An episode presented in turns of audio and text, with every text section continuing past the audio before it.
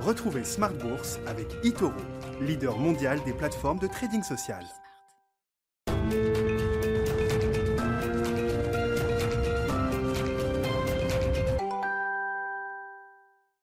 Smart Bourse, c'est votre double dose quotidienne de marché en direct sur Bismart à la mi-journée, 12h30, 13h et la grande édition du soir, le grand digest de l'information économique, financière et boursière à partir de 18h30. Au sommaire ce soir, des investisseurs qui euh, intègrent évidemment les conséquences à venir de nouvelles mesures de restrictions sanitaires. Ce sont euh, les enjeux de la seconde vague évidemment qui sont à la une. Pour l'instant, on prend les mêmes et on recommence. Hein. quand on regarde la décomposition de la séance, évidemment, ce sont les secteurs euh, les plus exposés aux mesures de restrictions sanitaires qui ont le plus fortement chuté aujourd'hui. Le titre Maison du Monde, par exemple, a chuté de 16% euh, au sein du compartiment des valeurs moyennes à, Paris. Le CAC 40 lui a reculé de plus d'un et demi pour cent. Vous aurez le détail complet dans un instant avec Nicolas Pagnès depuis la salle de marché de Bourse Direct. Hein, le futur CAC continue de baisser après la clôture du CAC 40 cash euh, tout à l'heure. Et évidemment, le marché américain, euh, lui, est assez fébrile, hésitant, même si on voit le Nasdaq actuellement en territoire positif. Le Nasdaq porte par euh, certains secteurs, la technologie bien sûr, le secteur des semi-conducteurs qui est à la une à nouveau aujourd'hui avec un deal qui est en train de se réaliser entre AMD et Xilinx. AMD rachète euh, son concurrent américain Xilinx pour 35 milliards de dollars, un deal qui avait été déjà plus ou moins annoncé ou préannoncé ces dernières semaines mais qui prend effet aujourd'hui. Un deal qui se fait euh, uniquement en action et qui permettra à AMD eh bien, une transformation structurante qui lui permettra de concurrencer notamment Intel sur le terrain des puces et des processeurs pour les data centers et euh, le, cloud computing notamment. Le titre Xilinx est en forte hausse et puis au chapitre des deals, il faut noter les rumeurs qui nous indiquent aujourd'hui que LVMH et Tiffany ont repris les discussions en vue de baisser un peu le prix d'acquisition de Tiffany par LVMH. Euh, C'était sans doute un, enjeu de prix.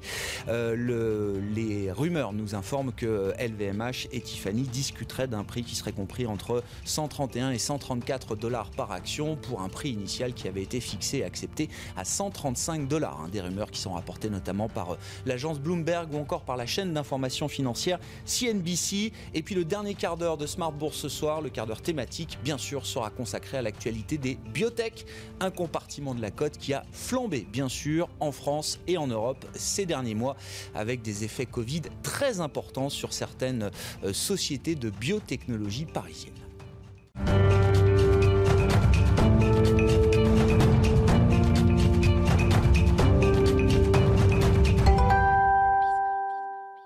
Le CAC et les marchés européens auront flanché à nouveau ce soir en clôture. Le résumé complet, les infos clés du jour avec Nicolas Pagnès depuis la salle de marché de Bourse Directe. Clôture dans le rouge ce soir à la Bourse de Paris. L'indice parisien perd 1,77% à 4730 points dans un volume d'échange d'un peu plus de 3,5 milliards d'euros. Les craintes vis-à-vis de nouvelles mesures de restriction à Paris plombent le marché alors qu'Emmanuel Macron tient deux conseils de défense aujourd'hui et demain. Les messages du gouvernement se font d'ailleurs plus pessimistes sur le sujet. Le président de la République estimant que les mesures déjà prises seront peut-être renforcées si elles ne sont pas assez efficaces alors que Gérald Darmanin, le ministre de l'Intérieur, estime de son côté que les Français vont devoir se préparer à des décisions difficiles. Si la thèse d'un reconfinement semble être l'hypothèse à éviter, l'agence Reuters rapporte que des sources industrielles en contact avec le gouvernement envisagent une avancée de l'heure du couvre-feu en semaine et un confinement durant le week-end. Ailleurs en Europe, Angela Merkel envisage d'instaurer un confinement allégé en Allemagne qui serait lui centré sur les bars et les restaurants, mais les magasins resteraient ouverts.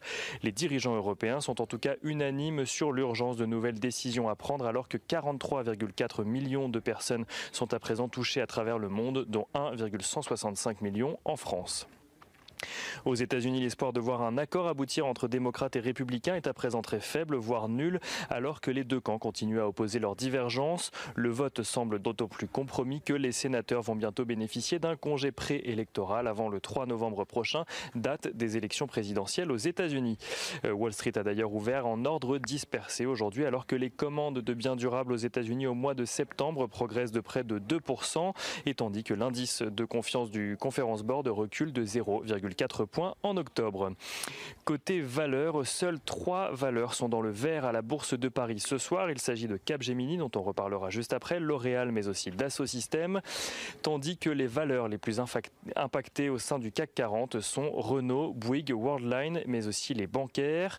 Et on regarde à présent du côté de l'actualité de ces valeurs. Capgemini, donc, dont on parlait, publie un chiffre d'affaires en hausse de 15,6% au troisième trimestre à 4 milliards d'euros. Un chiffre dû en partie à l'acquisition récente d'Altran. Le troisième trimestre de Capgemini a connu une nette amélioration de la performance générale du groupe, selon son directeur général. Capgemini qui garde ses objectifs pour 2020, estimant qu'il pourrait atteindre le haut de la fourchette d'une croissance comprise entre 12,5 et 14 à noter également que dans le dossier de la fusion avortée entre LVMH et Tiffany, la Commission européenne a donné son accord pour que LVMH euh, rachète Tiffany. Le joaillier euh, américain s'est du coup empressé de préciser que toutes les autorités de régulation approuvent désormais le projet, projet qui avait été avorté par LVMH en septembre, alors que CNBC laisse entendre que les deux groupes seraient en discussion pour une révision des termes de leur fusion. Et aux États-Unis, justement, Caterpillar publie un bénéfice en recul de 54% au troisième trimestre, un repli euh, dû à la chute de la demande dans plusieurs de ses secteurs d'activité, segments d'activité, pardon. 3M publie de son côté un bénéfice supérieur aux attentes au troisième trimestre. Le groupe a vu euh, la demande pour ses produits de santé bondir sur la période, tandis que Pfizer fait état d'un recul de 4,3% de son chiffre d'affaires trimestriel. Le laboratoire est pénalisé par la baisse pour la demande de plusieurs de ses traitements en pleine pandémie, mais aussi par la concurrence accrue vis-à-vis de son antidouleur Lyrica. À noter que Microsoft publiera également ses résultats trimestriels après euh, la clôture à 22h30. Et on regarde demain. Demain, les investisseurs continueront à suivre de près les publications d'entreprises. En France, Carrefour et Peugeot publieront leurs résultats trimestriels, tandis qu'aux États-Unis, ce sera au tour de Boeing, Visa, mais aussi de la biotech Amgen de publier leurs résultats pour le troisième trimestre. Nicolas Pagnès avec nous en fil rouge tout au long de la journée depuis la salle de Bourse Direct, depuis la salle de marché de Bourse Direct sur Bismart.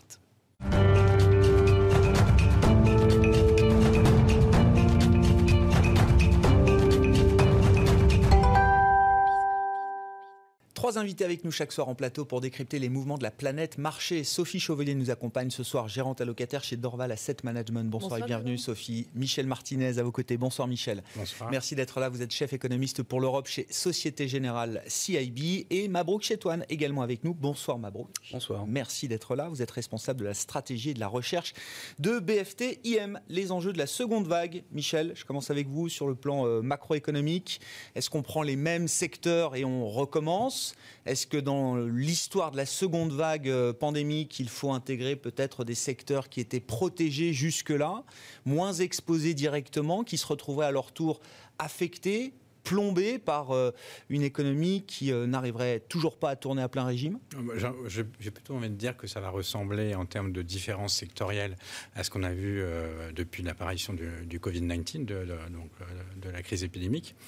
Euh, les effets de second tour éventuellement, autrement dit le, fait que les secteurs les plus touchés pourraient peser sur euh, d'autres secteurs, je pense que c'est plutôt une histoire pour 2021-2022 lorsqu'on aura bah, ce qu'on appelle nous les effets de second tour, des défaillances d'entreprises euh, dans les secteurs qui sont les plus touchés.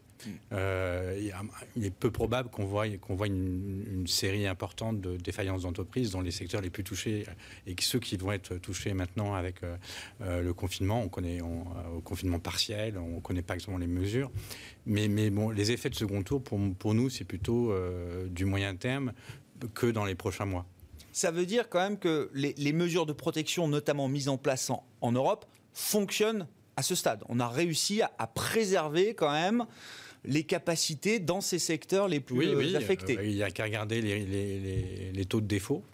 Ils ont très peu augmenté, en tout cas en Europe. Euh, quand, ils, ont commencé à augmenter aux États-Unis, mais c'était plutôt lié à des faiblesses euh, dans certains secteurs comme, comme euh, le, pétrole. et a donc un lien avec la, crise épidémique, mais un lien partiel. donc oui, on peut dire que pour l'instant, les, les, mesures de soutien pour maintenir à flot le secteur productif, aussi bien salariés qu'entreprises, ont globalement marché. Mais on sait que, que maintenant, l'action publique, elle est de plus en plus ciblée et qu'elle ne peut pas se permettre de, soutenir autant qu'auparavant euh, tous ces secteurs. Donc il y aura un moment, euh, voilà, des, défaillances, des défauts, et puis une hausse de chômage plus structurelle. Quand je dis plus structurelle, c'est qu'elle est amenée à durer plusieurs années. Pour l'instant, on a, vu les, chiffres du chômage, ben, ils ne montent, pas beaucoup hein, quand ils montent. Euh, mais, ça, je pense que la plupart des économies s'attendent à une hausse très forte du chômage et, des défauts d'entreprise. Mais, euh, pas dans les prochains mois. Oui, mais ça veut dire qu'au fur et à mesure des nouvelles poussées épidémiques, on ne pourra pas tenir le schéma du euh, quoi qu'il en coûte, à tout prix pour tout le monde ça paraît peu probable. les, poches publiques sont larges, et en particulier tant que les taux d'intérêt restent bas, ils sont négatifs. Donc euh, ça veut dire qu'il y a des marges de manœuvre budgétaire.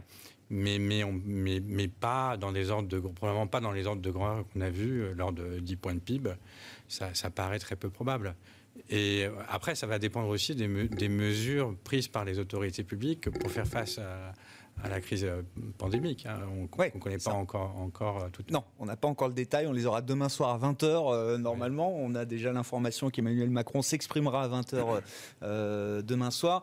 Mais voilà, il y aura aussi cet arbitrage sanitaire économique à prendre en compte dans le, scénario 2021. C'est ça, Michel Commentaires, réactions sur les enjeux de la seconde vague. Bon, déjà, on peut peut-être tirer un, trait sur la croissance du quatrième trimestre hein, de manière euh, très immédiate. Là, rechute du PIB, c'est acté par tout le monde aujourd'hui. Euh, Mabrouk? Alors, rechute, bon, faut être encore un peu, faut être prudent, mais c'est vrai que si dès le mois de euh, octobre finalement, enfin mois de novembre pardon, les deux tiers finalement du, T4 sont, on va dire, plombés par euh, un tour de vie sanitaire supplémentaire. C'est certain, on risque effectivement, enfin la probabilité d'avoir une récession au, Q4 elle augmente. Alors déjà, finalement, quand on regarde certaines publications de l'INSEE, notamment pour la France, sur des estimations, on va dire, très préliminaires du PIB, l'optimisme du euh, l'optimisme finalement qui pouvait caractériser euh, la sortie de crise, etc., avait déjà été dissipé, puisque clairement l'INSEE nous annonçait finalement qu'il allait avoir vraisemblablement un, coup de frein sur la croissance, mais on ne parlait pas de récession.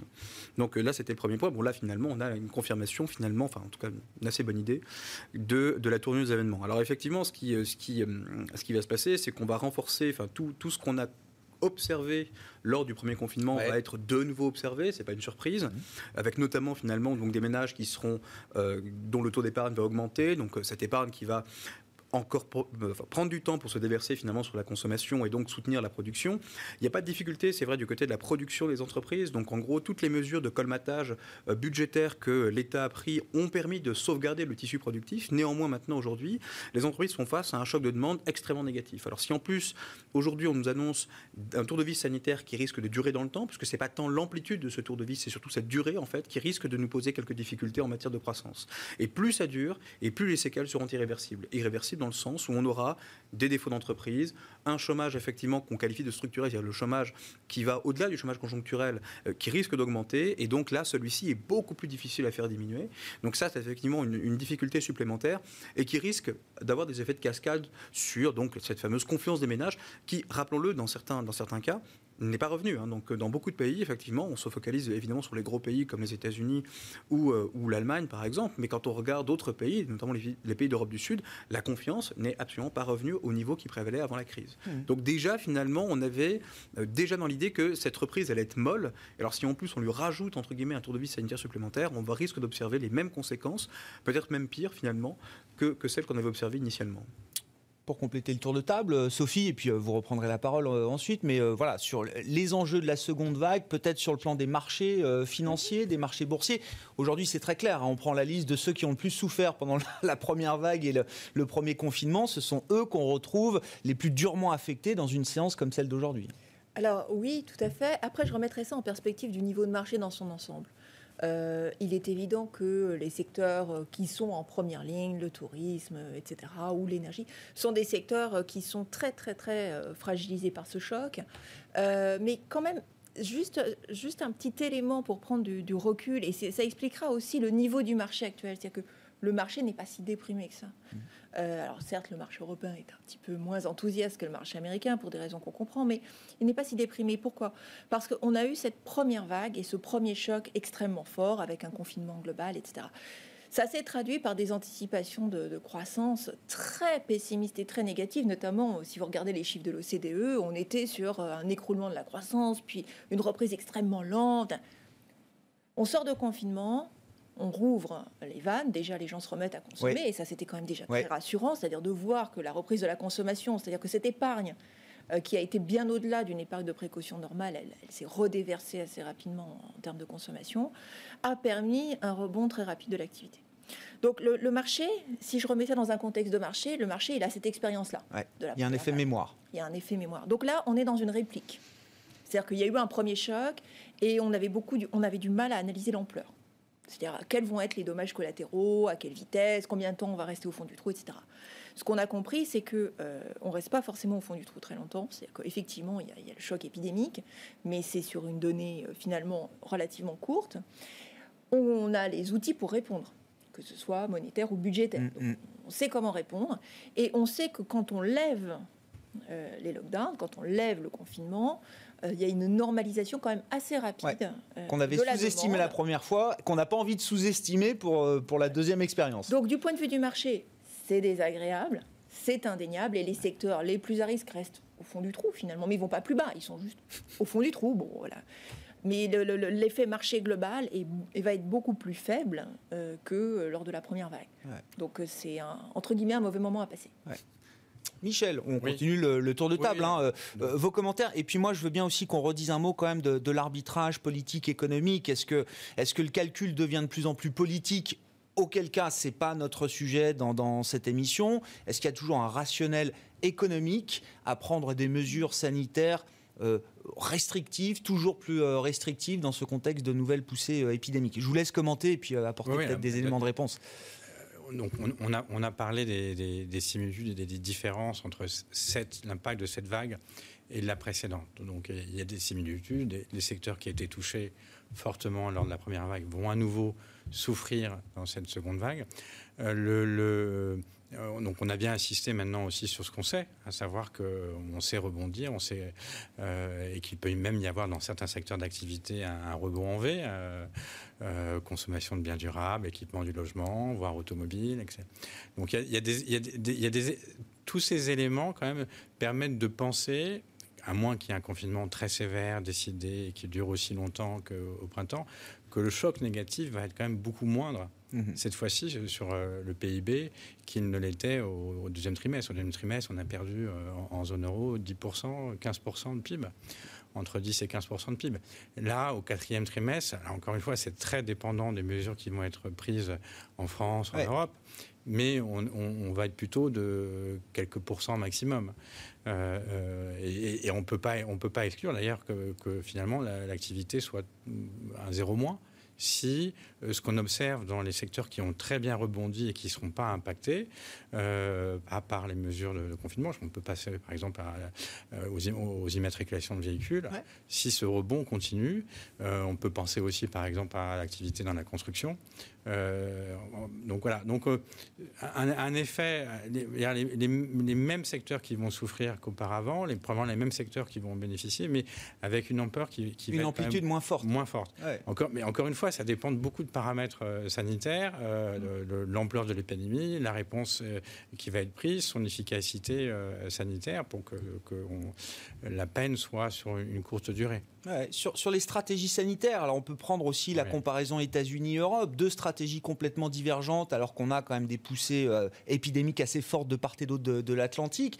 Encore une fois, est-ce qu'il y, y a le calcul politique l'emporte d'un côté versus le rationnel euh, économique euh, Ou est-ce qu'il y a quand même, dans nos mesures en Europe, toujours un rationnel économique? Est-ce que plus on protège les capacités de production et les populations, plus on espère qu'à terme, on aura préservé aussi euh, l'économie? Ce qu'on n'observe pas aujourd'hui, hein, d'une certaine manière. Ah bah, ah bah, un effet destructeur qui est quand même immédiat. Hein. Il y a, bon, quand on, quand on compare la réaction des différents États en Asie, en Europe, aux États-Unis, il y a quand même, on voit bien qu'il y a des différences en termes de pratique, d'habitude, de, culture. Et donc, je mettrais un peu l'Asie de côté, qui, a un peu plus d'expérience et parfois un peu beaucoup plus d'autorité pour, imposer des, mesures euh, qui, qui, ont, qui, se sont prouvées efficaces. Après, si on, si on compare les États-Unis et l'Europe, euh, moi, mon sentiment, c'est que c'est plutôt une vision de, des visions politiques d'une culture, et en particulier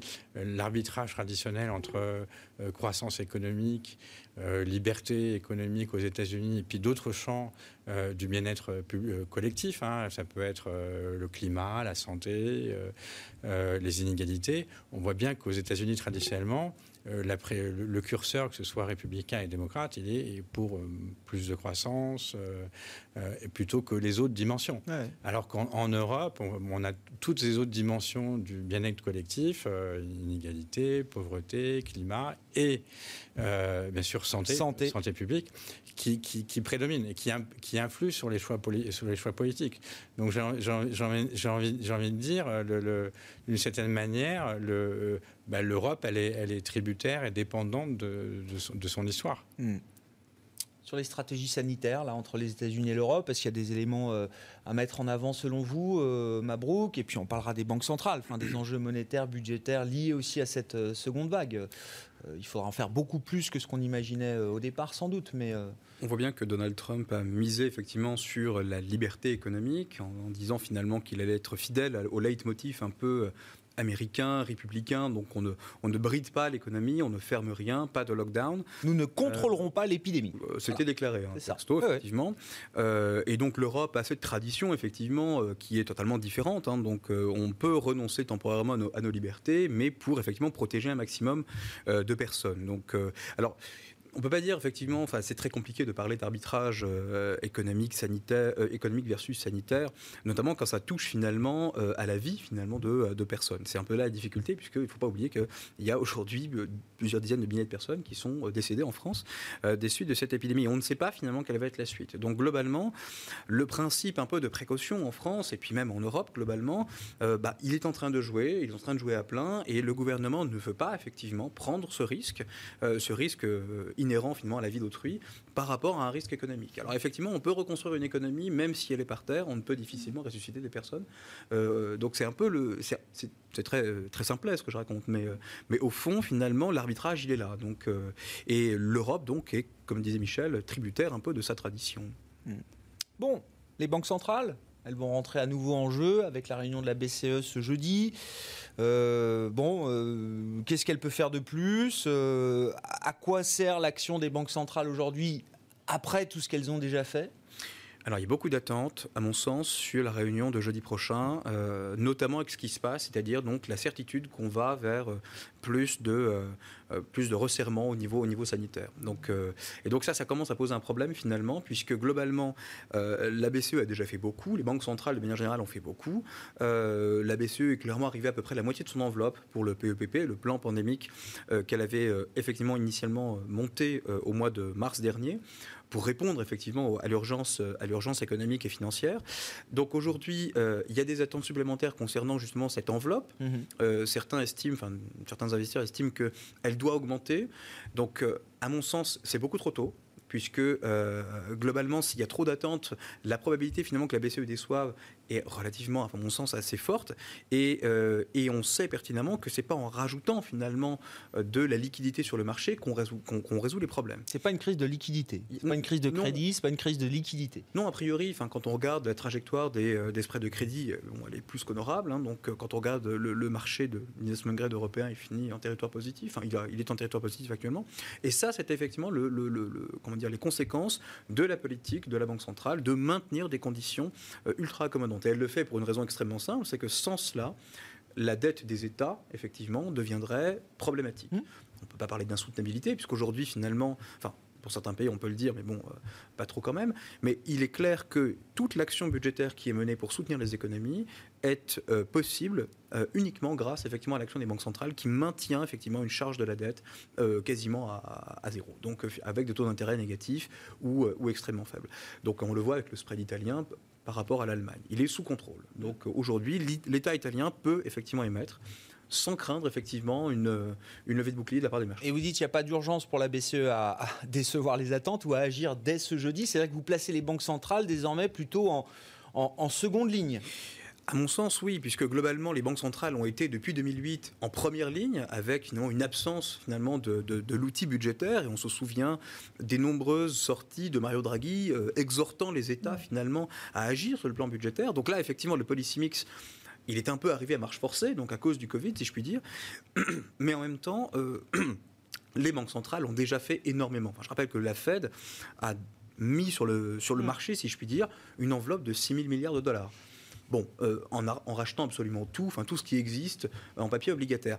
C'est absolument colossal et on voit mal finalement quel serait l'impact positif d'une mesure supplémentaire. C'est-à-dire en gros, si, la Fed agit ou si la BCE agit, euh, ça pourrait effectivement s'avérer un, parfois, enfin, un peu contre-productif. Hmm. Sophie, Sophie Chevalier, sur le rôle des banques centrales et la sensibilité des marchés, des investisseurs encore à l'action des, banques centrales. Est-ce que désormais ces banques centrales sont reléguées au, second plan? Elles sont toujours là, elles resteront là évidemment, mais est-ce que c'est moins le sujet désormais pour les, marchés? C'est vrai que les, banques centrales en ont déjà fait beaucoup. Euh, il y a un petit peu cette idée qui circule qu'elles n'ont plus beaucoup de marge de manœuvre. On ne partage pas euh, trop cette vue-là. Il y a vraiment pas mal de choses qui peuvent être faites, qui peuvent être faites encore. On n'attend pas grand-chose de, la réunion de la BCE parce qu'effectivement, il n'y a, pas vraiment d'urgence. En plus, ce n'est pas la réunion à laquelle la BCE revoit ses prévisions, c'est la réunion de fin d'année. On ne sait pas encore à quelle sauce on va être mangé, même si euh, on entend dans les médias qu'on va être reconfiné en France. On ne sait pas comment ça va être fait, enfin rien n'est rien n'est moins sûr on peut avoir euh, dans le courant novembre la validation d'un vaccin, mine de rien. Enfin, bah, il y a pas mal de choses qui restent en suspens et qui font que, euh, bon, il y a des petites choses qui peuvent être annoncées qui pourraient notamment aider le secteur bancaire, éventuellement une baisse des taux pour que les banques regagnent, regrappillent un petit peu de marge. Il y avait la question des dividendes qui était en suspens et qui a été démentie aujourd'hui, ce qui explique d'ailleurs euh, la forte baisse aujourd'hui des bancaires, alors qu'elles étaient en forte hausse ce matin sur les publications d'HSBC et de Santander. la BCE décidera plus tard. Après la prochaine réunion. Quelle règle elle fixe pour pour un des dividendes retour des dividendes euh, en Europe. Donc, euh, donc ça recule encore une fois euh, un des gros sujets finalement des investisseurs sur la, sur la question des bancaires. Voilà. Mais donc il n'y a pas, moi je, partage complètement votre point de vue, il n'y a pas d'urgence pour la BCE d'agir. bon. Il n'y a pas d'urgence, Michel, vous êtes d'accord? Oui, oui on va, Le choc est déflationniste quand même. Hein. L'inflation est à zéro là, en zone euro. J'ai envie de dire, il y, a, il y, a deux sujets. Il y a un premier sujet qui est le sujet de crise, liquidité, comme on avait connu au, printemps dernier. Euh, là, aujourd'hui, c'est plus le cas. Hein. Euh, je, ne pense, pas que même lorsque les gouvernements ont annoncé les nouvelles mesures de confinement, on verra les marchés euh, perturbés, les spreads augmenter. Donc s'il n'y a pas de crise de liquidité et que les taux bougent pas beaucoup, il n'y a pas une nécessité à agir immédiatement. après, il y a une seconde question qui est euh, le, qui est lié à la réalisation des objectifs d'inflation euh, de pourcent. Euh, et le mandat. Voilà, le mandat. et, et, et, là, j'ai envie de dire, à la rigueur, on, si, la Banque Centrale Européenne avait été cohérente, elle aurait dû en rajouter beaucoup plus euh, auparavant. Oui. Parce que dans ses précédentes euh, prévisions, rien que les, euh, cet été, en septembre, elle, nous prévoyait une inflation sous-jacente autour de 1%, une inflation totale légèrement supérieure à 1% à deux ans. Sous Draghi, comme le rappelait Mabrouk Chetouane, montrer de tels chiffres aurait été incompréhensible. Il aurait fallu agir massivement ça appelait une réponse immédiate. Voilà, ça appelait une réponse immédiate. Euh, je crois qu'il faut reconnaître euh, que la boîte à outils de la, BCE en termes de taux d'intérêt, elle est extrêmement limitée. Euh, les taux d'intérêt à moins 0,50,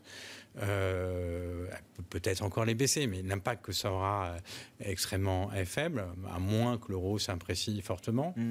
Le, et, mais après, par contre, dans le courant 2021, euh, on voit bien que euh, avec euh, la hausse des déficits publics, des émissions obligataires, il y aura probablement besoin, très probablement besoin d'augmenter le, PEPP. E Alors Mabrouk, chez Toine, racontait que la moitié, disait que la moitié du PPE avait été dépensé, mais au rythme des émissions qui vont devoir être absorbées l'an prochain, euh, il, faudra, il faudra en rajouter. Ça suffira pas. Le, plan actuel ne suffira pas. Donc c'est pour ça que les marchés attendent, euh, en, principe en décembre, la BCE nous surprendrait si elle faisait cette annonce dès, ce jeudi, une hausse du programme d'achat d'environ 500 milliards. Et ça, c'est à peu près les chiffres qui couvriraient les, anticipations d'émissions actuelles. Ouais. Michel, gardez la parole. où en est le Recovery Fund européen? Non, mais euh, on parle des plans de relance. Oui, et ça en fait partie. Euh, on, rigole du fait que le Congrès américain ne se mette pas d'accord à une semaine de l'élection pour un nouveau plan de, relance. Ils ont déjà mis 3 000 milliards de dépenses budgétaires aux États-Unis. Hein. donc euh, c'est 10-15% peut-être du, du, PIB américain qui a déjà été injecté. on en est loin en Europe. d'après les... Alors on n'est pas si loin que ça. mais on parle plus du Recovery Fund. En tout cas, il n'était même pas à l'agenda officiel du dernier sommet européen. Mais parce qu'en en fait, la, balle est dans le camp euh, de la Commission et du Parlement européen. Les chefs d'État ont pris leur décision et ils ne sont pas prêts de renégocier ce qui a été acté. Alors maintenant, en Europe, on a un processus démocratique qui est extrêmement complexe et en particulier, euh, ces, ces, processus sont dirigés par la Commission et doivent être ratifiés à la fois par les chefs d'État européens et par le Parlement européen. Donc les chefs d'État européens ont fait leur travail et maintenant c'est au Parlement. Et on connaît les, les, les, critiques que fait le Parlement européen. Elles sont de deux ordres. Il y a, bon, il y a, une certaine insatisfaction sur euh, l'enveloppe totale euh, et l'allocation des moyens ça c'est négociable. Et puis après, il y a quelque chose qui est un peu plus critique, c'est les conditionnalités qui sont liées au respect de l'état de droit. Euh, nous, notre sentiment, c'est que le, Parlement européen ne va pas aller jusqu'à empêcher la réalisation de ce projet. Euh, et, comme on voit qu'il y a peu de marge de manœuvre du côté des chefs d'État européens, à la fin, il nous semble que, quand je dis à la fin, ce sera probablement euh, février, mars euh, de 2021, le Parlement européen, pour peu qu'il ne perde pas la face, validera euh, le plan de relance assez proche de ce qu'il a été On aura pris un peu, beaucoup de retard, trop de retard Honnêtement, je ne crois pas beaucoup de retard, parce que là, le plan de relance, il faut, bien voir que c'est une mécanique qui est, qui, qui, qui est assez lourde en, en tant que telle. Euh, on l'a vu avec le plan Juncker, euh, il faut qu'il y ait des, forces, hein, des employés à la Commission européenne, dans les États pour proposer des projets. Puis après, il y a des temps d'implémentation l'implémentation, ça prend plusieurs années.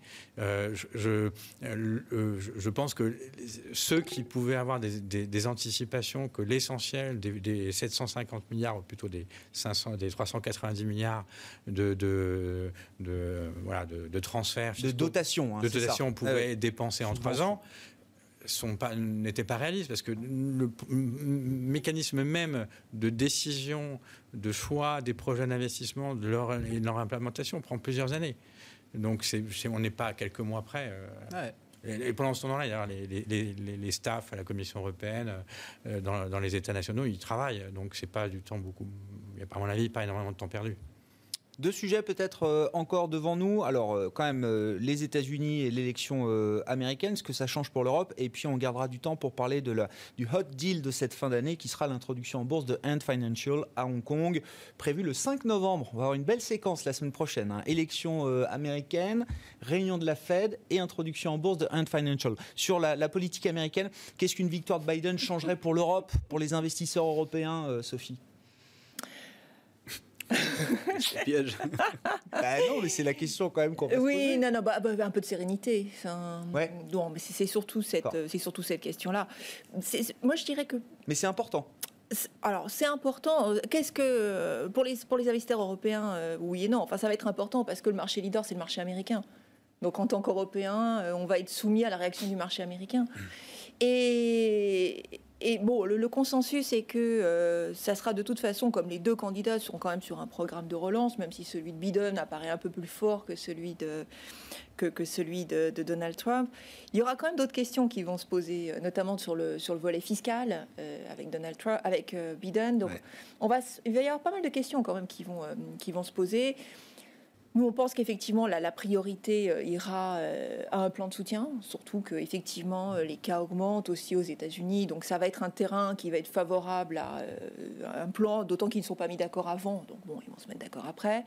Après, il y aura des questions, notamment sur la, taxation de la plus-value. Quand on va se mettre à taxer la plus-value, mais pas de, pas de 24, mais de 42, il peut y avoir d'autres choses qui, temporisent un petit peu sur la victoire de Biden. Et euh, donc on verra. Mais Et toujours, mais surtout, mais plus de sérénité, c'est-à-dire plus de sérénité euh, dans les relations internationales, plus de multilatéralisme. Donc, ah, euh, Mm. alors que euh, pour avec Donald Trump, c'était vraiment un, c'était un retour en arrière, du bilatéralisme, beaucoup de beaucoup de mesures Il y a arbitraires. l'idée qu'on serait capable d'effacer la période Trump de ce point de vue-là ou revenir à quelque chose d'un fonctionnement multilatéraliste proche de celui qu'on connaissait Voilà, plus serein, précédemment. plus serein et des bon des négociations qui seraient un peu plus sereines. Oui. Ouais. Mabrouk Je crois que c'est vraiment le point le plus important, c'est euh, justement ce multilatéralisme qui avait été balayé par Donald Trump. C'est-à-dire qu'en gros, il a relégué les Européens euh, dans une case finalement un peu aux oubliettes en quelque sorte. hein. Donc, euh, partant bien en tête, affronter les Chinois. Donc là, finalement, on sait pertinemment que Joe Biden, lui, utilisera une autre méthode. C'est-à-dire qu'en gros, il n'a pas du tout lâché l'idée que euh, la Chine devait être, entre guillemets, contenue, endiguée, Mmh.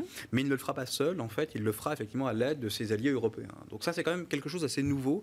Euh, en tout cas, la nouveauté finalement, si c'était euh, le candidat démocrate qui venait à être élu, c'est on aurait peut-être les Européens qui reviendraient finalement dans le concert un peu des nations, alors même enfin, notamment des discussions commerciales.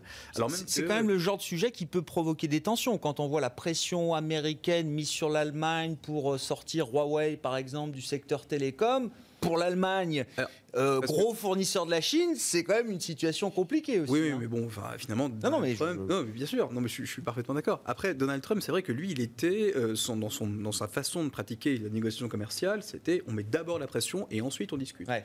Bon, euh, manifestement, le candidat démocrate, c'est pas tout à fait sa méthode, euh, sa façon de faire. Donc, du coup, là aussi. Peut-être finalement un peu plus d'apaisement. Alors c'est vrai que pour l'Europe, donc déjà il y a ce premier volet. Après le second volet, euh, c'est que si on a une croissance américaine qui repart, un marché qui un marché des marchés financiers qui repartent, là aussi donc il y a l'effet d'attraction finalement à chaque fois que produisent les États-Unis sur les indices européens. Et puis finalement donc si on arrête la bataille commerciale, enfin si on l'arrête, si on la normalise en quelque sorte, si on revient sur les terrains plus apaisés, on se souvient qu'effectivement le secteur automobile allemand avait euh, largement souffert finalement de cette incertitude commerciale qu'avait engendré Donald Trump. Et bien là finalement ça pourrait effectivement servir euh, de, euh, enfin ça pourrait euh, mettre un peu- Soulagement, un effet de, de soulagement soulagement. et mettre un peu plus de calme finalement dans les secteurs qui ont été durement touchés de manière indirecte par justement euh, l'attaque euh, de Donald Trump. Qu'est-ce qui serait un changement fondamental pour l'Europe avec une présidence Biden aux États-Unis, euh, Michel? Euh, euh, alors, des, des choix sectoriels importants, et puis probablement un. Alors, quand je dis choix sectoriels, euh, l'environnement, la santé, Mm. les dépenses d'infrastructure, où l'Europe euh, peut tirer quelques maillons du feu. Euh, et puis euh, après, probablement un euro qui sera euh, beaucoup plus fort que si Trump était élu. Après, je partage tout à Attendez, c'est quoi la mécanique de l'euro plus fort euh, parce que Biden est élu? Je, je Voilà, vous laisse voilà, l'expliquer je partage, je, ce qui a été dit sur le fait qu'a priori, on aurait un- une, une approche moins frontale, moins directe des, des- des relations commerciales, géopolitiques, même si sur le fond, je suis- on n'est on n'est pas, pas euh, ouais, on n'est pas tout à fait sûr que ça change radicalement la donne. Euh, Mm. il y a- il y a- il y a- il me semble que euh, la- la- le, fait d'identifier qu'il y, a- une bataille de, de bi- alors, euh, entre géopolitique, les la Chine et les États-Unis à côté, mais que le- finalement l'Europe est un peu au milieu et que euh, les États-Unis doivent s'en retirer, ça nous semble être pas partagé de façon bipartisane. Mm. Euh, après, pour revenir au mécanisme, euh, le mécanisme est, assez, simple. C'est on attend euh, plus de relance budgétaire et surtout à, long terme, pendant les cinq années du mandat, moyen long terme. 7 000 milliards, j'ai vu, c'est ça le, le- ce qu'on chiffre Ouais. du, du mandat, euh, Alors, du ça, mandat c'est- Biden c'est- sur 10 Sur ans. c'est sur, sur 10 sur, ans. sur 10 ans. Sur 10 voilà. ans. C'est- engagé sur 10 ans. Voilà. Alors, dans le cas où il y aurait un- où, où Biden euh, gagnerait aussi euh, la majorité Ouais. au Sénat et à la Chambre euh, des députés, des représentants, et donc là, euh, il, y aurait, il y aurait peu d'obstacles à la fois pour changer la régulation en matière de santé, donc euh, l'Obamacare, euh, par- pareil pour les GAFA, les, les- leur mettre plus de peut-être revoir aussi la régulation sur le secteur financier et bancaire, et euh, plus de dépenses d'infrastructures. Euh, pareil, mettre la, la- le, revenir sur l'objectif, euh, je rappelle, Biden a comme objectif pas d'émissions euh, de gaz à effet de serre par- en 2050, ce qui, compte tenu de la situation actuelle Ouais. des États-Unis, est un sacré objectif. Euh, le- et donc, ça veut dire beaucoup d'investissements, ça veut dire aussi des. Donc, alors, ça, c'est la direction. Après, en pratique, on sait que c'est que, que le- on n'aura probablement pas ces, ces milliers de milliards dont vous parliez. mais bon, au total, quand on fait la balance, ça fait plus de dépenses publiques. Mhm. C'est indéniable. Et, je mentionnais quelques secteurs, euh, donc euh, le renouvelable, euh, tout ce qui est aussi probablement ce qui concerne la santé, les infrastructures, où il y a des opérateurs et des entreprises en Europe qui pourraient en bénéficier. Alors, l'impact sur l'euro, l'euro qui serait dévalué, c'est essentiellement. Non, l'euro-dollar Apprécié, c'est ça. Pour savoir si oui. et, et, donc oh, l'euro, l'euro, qui s'apprécie, c'est un, un, principalement l'effet des déficits publics. Oui, c'est ça. c'est la dépréciation du dollar avant tout qui ferait que la parité euro-dollar. Il y, a une dimension. Alors ça, c'est l'hypothèse effectivement que bon, les Européens se contenteraient du, du, plan de relance et que les pays européens finalement se contenteraient des plans de relance qu'ils ont mis en place d'un point de vue national. On sait pertinemment que c'est faux. Par exemple, si on prend le cas de la France, il va falloir de nouveau effectivement mettre euh, au pot budgétaire. C'est clairement euh, ça. C'est euh, on peut pas faire autrement en quelque sorte. Après l'autre point sur les Gafa, c'est vrai qu'on entend beaucoup de choses. Effectivement, si le candidat démocrate était peut-être que ou même même Trump, hein, il s'est exprimé plusieurs reprises contre justement la, la, position dominante finalement de, de, ces entreprises de secteur technologique. Alors moi, je tempérais un peu. Effectivement, d'un point de vue théorique, on pourrait penser qu'on a déjà vu dans l'histoire euh, des secteurs démantelés, hein, donc les télécoms aux années 80, etc.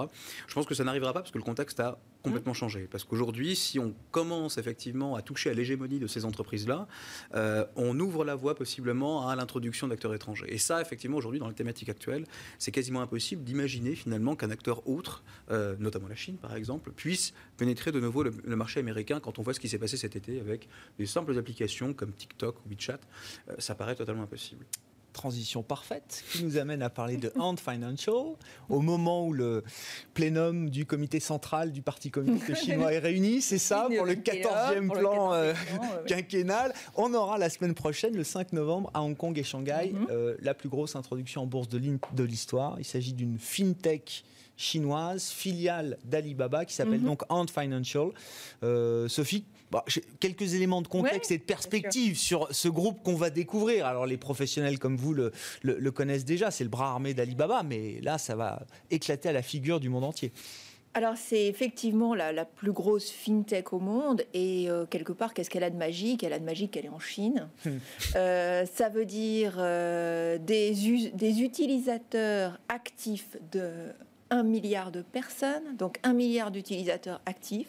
Donc déjà, une profondeur, et la pénétration n'est pas totale, donc il y a encore de la place. Donc euh, un, bon, marché indressable d'un milliard 300 millions de personnes ou un milliard 400 millions de personnes, mais encore donc beaucoup de place même au niveau du pays. Donc des, effets d'échelle qui sont déjà colossaux, une, euh, rentabilité opérationnelle supérieure à 20%. Donc euh, voilà. En étant rattaché à un groupe qui est le groupe leader euh, de l'e-commerce en Chine et qui se développe internationalement, donc avec des, euh, débouchés. Et pour l'instant, avec le gros du business euh, fait sur le paiement, mais avec un développement assez rapide dans tout ce qui est financement au travers du crédit, des services qui peuvent être, qui peuvent être apportés, et de l'assurance. Donc, de la croissance, de l'échelle, de la rentabilité. C'est impressionnant. Voilà, donc ça va être coté euh, aux alentours de, avec une market cap, euh, une capitalisation boursière aux alentours de 300 milliards euh, de dollars. Ça va se payer en termes de résultats, ça va se payer donc avec un PE aux alentours de 45 fois. Alors, ça peut paraître beaucoup, mais au regard des caractéristiques, c'est pas dingue on doit trouver facilement des, valeurs aussi chères aux États-Unis, avec peut-être de, moins, bonnes raisons d'être aussi chères. Hein. Avec moins de rentabilité, moins de perspectives de croissance dans la durée. Pourquoi c'est pas dingue? Parce que si on, si on se reporte justement aujourd'hui sur le deal Xilinx AMD, donc qui rapproche euh, deux entreprises très très bien placées dans les, dans les semi-conducteurs et notamment les semi-conducteurs high-tech qui servent les jeux vidéo, etc., donc qui sont vraiment dans l'air du temps.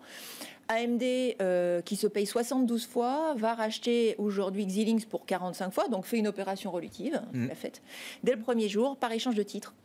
Donc effectivement, euh, ah, c'est sûr que quand on compare ça à la valeur des, autos, des autos notamment, alors je ne parle pas de Tesla, mais je parle de notre bonne vieille Renault, ça fait un choc. Mais, mais non, donc on est, euh, on est sur une entreprise de croissance qui a de l'échelle et qui, contrairement à peut-être pas mal d'entreprises de croissance a aussi beaucoup, beaucoup de rentabilité. Donc, euh, oui, oui, euh, c'est la plus grosse fintech. Alors, la deuxième plus grosse fintech, de toute façon, c'est WeChat Pay. Donc là, elle est aussi en Chine. C'est, mais bon, pour le coup, elle dépend de Tencent, donc elle n'est pas. mais on peut imaginer effectivement que ça va aussi contribuer à la revalorisation de, de Tencent indirectement c'est une société qui se cote à Hong Kong, sur le Star Market de, Shanghai. Mm. On ne se cote plus au New York Stock Exchange comme on le faisait précédemment. non, ça c'est fini parce qu'en en fait, il n'est pas impossible d'ailleurs qu'il y ait déjà pas mal d'ADR. Donc euh, les ADR, ce sont les entreprises chinoises, ou pas que chinoises d'ailleurs, mais les entreprises non américaines qui peuvent être euh, cotées aux États-Unis. Alibaba était rentré d'abord au New York Stock Exchange. Absolument, mais c'est coté, voilà, mais c'est coté à Hong Kong euh, et un, un nombre important d'entreprises chinoises sortent effectivement des marchés américains parce qu'elles euh, ont été menacées à plusieurs reprises euh, euh, bah, de, de, souffrir de sanctions, de si elles ne, si elles ne donnaient pas un certain nombre d'informations. Enfin, ce domaine-là fait aussi partie des, des, tensions entre la Chine et les États-Unis. Donc les entreprises chinoises se cotent maintenant sur leur marché national et à Hong Kong. Et de toute façon, vu la profondeur de leur marché national, la question ne se pose plus. Un mot pour conclure, un commentaire sur cette, euh, cette opération, ce qu'elle représente. C'est un message politique aussi peut-être, un hein. filiale d'Alibaba, on se cote à Hong Kong euh, au lendemain de l'élection américaine. Bon, c'est peut-être des hasards de, calendrier, mais c'est quand même un message fort que la Chine enverra, j'imagine, ce jour-là. Oui, Michel. Après, il y a, en plus, ça va dans le cadre, c'est coïncident avec le la plénière du, parti, du congrès du Parti communiste chinois, la, euh, la, probable annonce aussi du, des objectifs euh, du, plan à moyen terme 2021-2025. Euh, c'est une belle séquence chinoise. Oui, oui. et, ce, à un moment où la Chine est probablement le seul pays où il n'y a, a, plus de cas de coronavirus connus. Mm.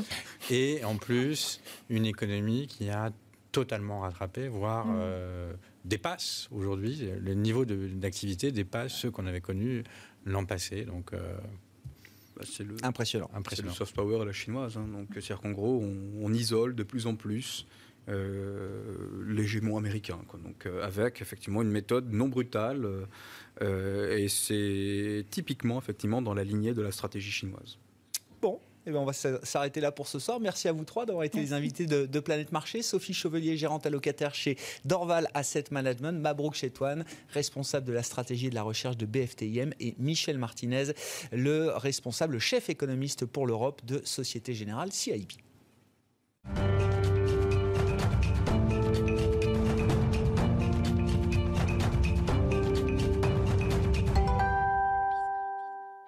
Le dernier quart d'heure de Smart Bourse, chaque soir, c'est le quart d'heure thématique. Le thème du jour, c'est le secteur des biotech euh, en Europe, dans le monde et particulièrement en France. On en parle avec Sacha Pouget, qui est à mes côtés en plateau, directeur associé de Qualité Biotech Advisors. Bonsoir et bienvenue, Sacha.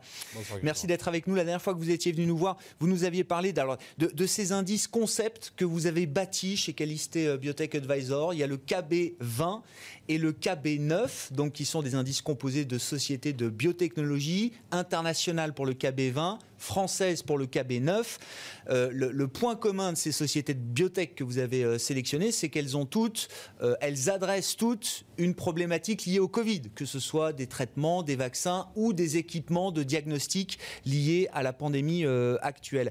un mot sur les performances quand même, si on regarde ça depuis le point de départ de l'année au 1er janvier j'ai été mais bluffé par la performance des indices que vous avez pu construire, qui, les performances des sociétés qui se trouvent dans ces indices, Sacha. Effectivement, la, performance est, époustouflante, mais euh, on va dire ce qui a bien fonctionné, c'est avant tout euh, les, diagnostics euh, qui a vraiment boosté la cote sur le Covid. Ben, on regarde un petit peu en détail tout cela et on, se rend compte que au départ, c'était les traitements qui étaient vraiment. il faut donner les chiffres de performance.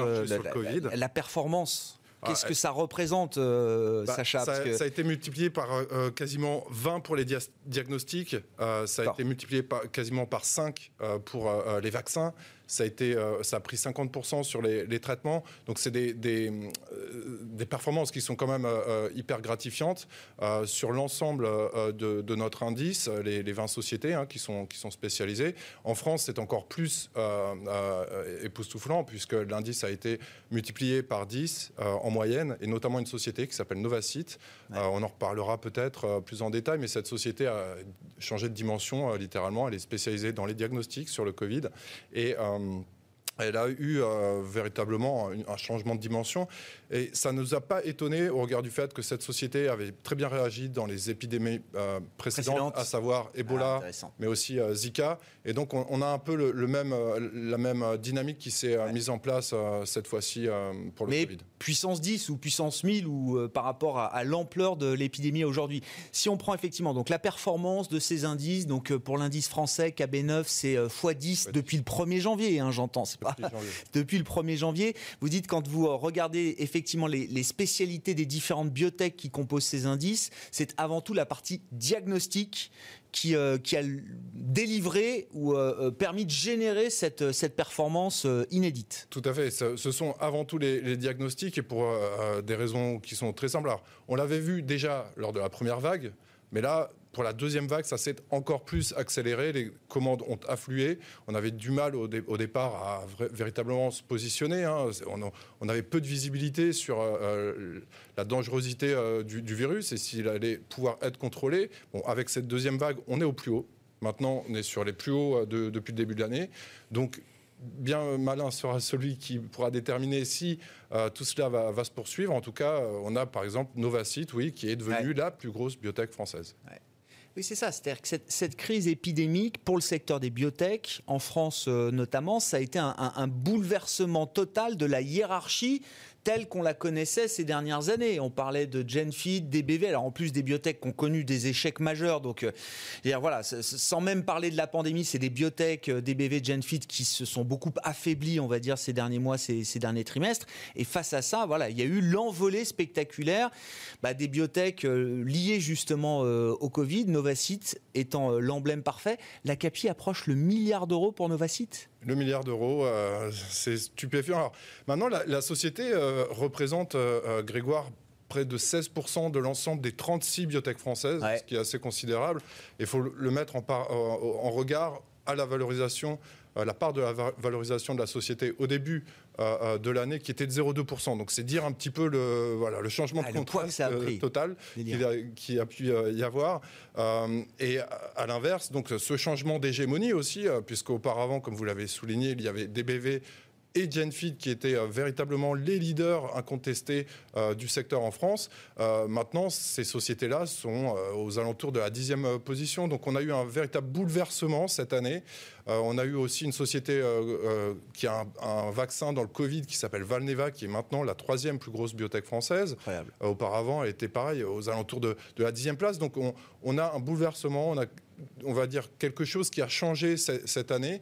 Euh, est-ce que cela va durer? C'est bien, c'est toute la question parce que euh, euh, jusqu'à quand? Est-ce qu'elles seront capables de continuer dans leur développement? Est-ce qu'elles vont avoir des succès également?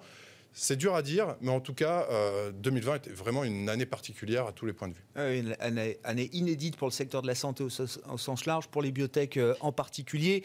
Beaucoup d'entre elles ont, pivoté. Alors vous expliquez, le Novacite avait déjà une expérience liée à d'autres euh, épidémies, Zika, Ebola. Là, c'est une dimension pandémique. pour le coup, c'est des entreprises qui vont rester sur ce créneau-là demain.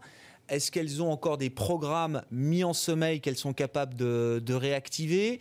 Euh, Il faut dire aussi que pendant cette période, ces sociétés, beaucoup de ces sociétés ont levé énormément d'argent. Euh, Tout à fait, c'est bien, bien, vrai.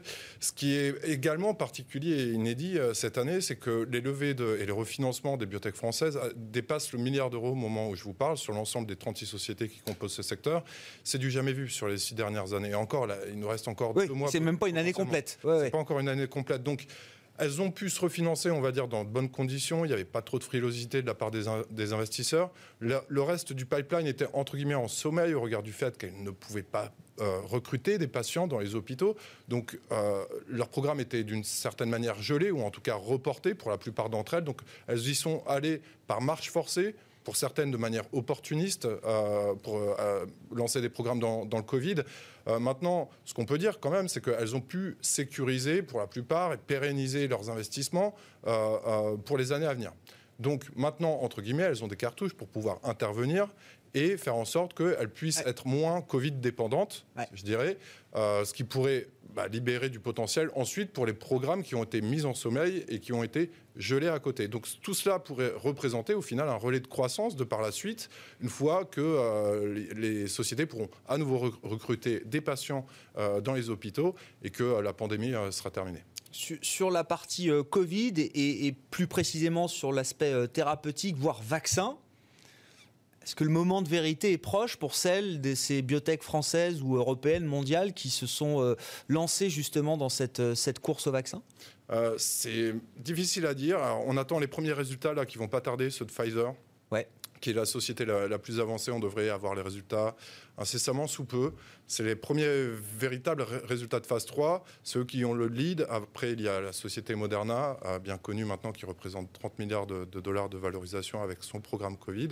Euh, il faut attendre 70% de protection euh, pour espérer une approbation qui pourra intervenir très rapidement si les résultats sont bons, à savoir ça pourrait être approuvé fin novembre, donc les choses vont arriver très vite. Ensuite, pour les sociétés françaises, disons que ça va prendre beaucoup plus de temps. Euh, on est loin derrière. Il y a environ 10, phases 3, donc juste avant l'homologation, qui sont en cours, mais notamment en Chine, également aux États-Unis euh, et au, Royaume-Uni. En France, on en est encore très loin. Donc, il y a quand même des initiatives de la part de sociétés comme Osé Immuno, ou alors je parlais de Valneva tout à l'heure. Donc, mais c'est à, plus longue échéance, on, va dire, même s'ils peuvent adresser quand même euh, ce marché-là, parce que notamment Osé Immuno, par exemple, pourrait adresser l'ensemble des coronavirus. En tout cas, c'est leur technologie euh, sur laquelle ils, ont travaillé. Je ne vais pas dire que euh, c'est impossible, mais ils vont arriver en retard. ouais. Bon, encore une fois, est-ce que, est que les, les, entreprises sauront euh, euh, sortir de la, de la, phase Covid d'une certaine manière euh, Est-ce que certaines d'entre elles ont fait des paris stratégiques très marqués, trop marqués, au détriment des programmes historiques? Est-ce que vous avez un regard par rapport à ça, Sacha? Bah, C'est surtout au, niveau de leur communication où certaines ont, vraiment appuyé sur leur développement en cours. Elles, sont, elles ont mis beaucoup pour le coup, elles, ont dégagé des ressources également, puisque d'une certaine manière, leur euh, euh, business était euh, gelé pendant un certain temps, donc elles ont pu dégager des ressources pour adresser des solutions au, au, Covid. mais après, on ne sait pas encore si cela va marcher, encore une fois, et si ensuite, eh bien, elles seront en pleine capacité de pouvoir shifter. Ce n'est pas un shift total encore qu'on a, auquel on a assisté, hein, c'est juste essayer de s'adapter à un nouvel environnement parce que c'est un monde euh, quand même euh, assez particulier, euh, celui qu'on vit actuellement. Oui, puis comme vous le disiez, parce que les, programmes historiques n'étaient plus possibles à, développer, qu'il y a eu cette phase où les recrutements n'étaient plus possibles et on recrutait que pour le Covid.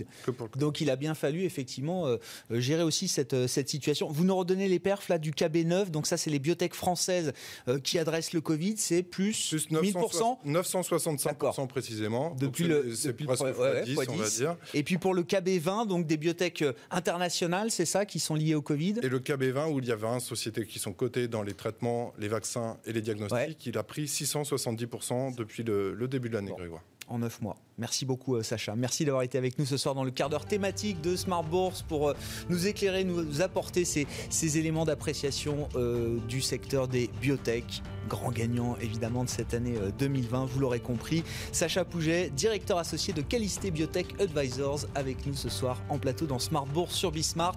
Très bon début de soirée, on se retrouve demain 12h30 en direct.